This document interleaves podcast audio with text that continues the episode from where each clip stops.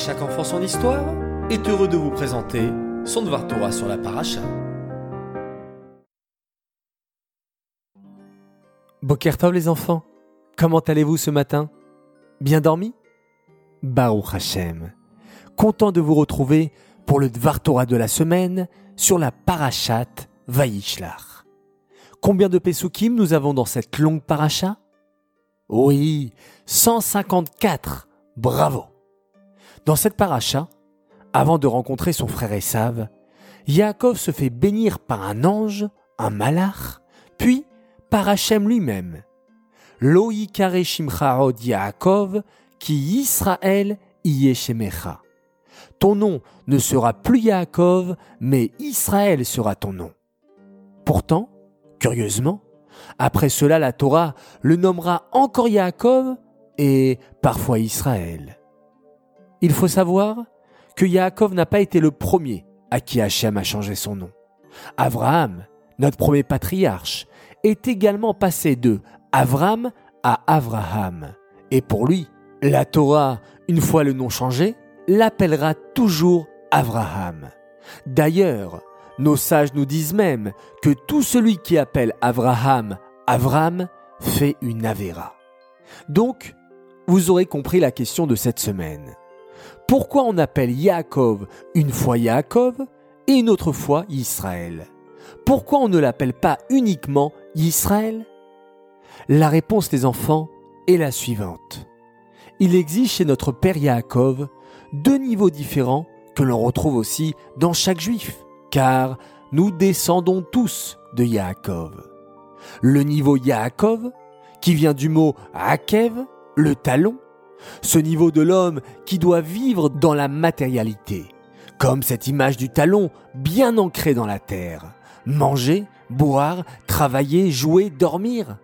Ce niveau, chacun de nous en a besoin pour vivre. Mais cela ne suffit pas, comme vous pouvez le comprendre. Nous avons surtout en nous un deuxième niveau, le niveau Israël, qui peut se lire li roche lorsque l'on modifie l'ordre des lettres, et qui mentionne la tête, roche.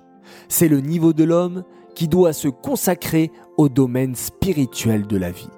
Étudier, prier, réfléchir sur la grandeur d'Hachem, se remettre en question pour améliorer notre caractère. Nous sommes tous des Yaakov et des Israël.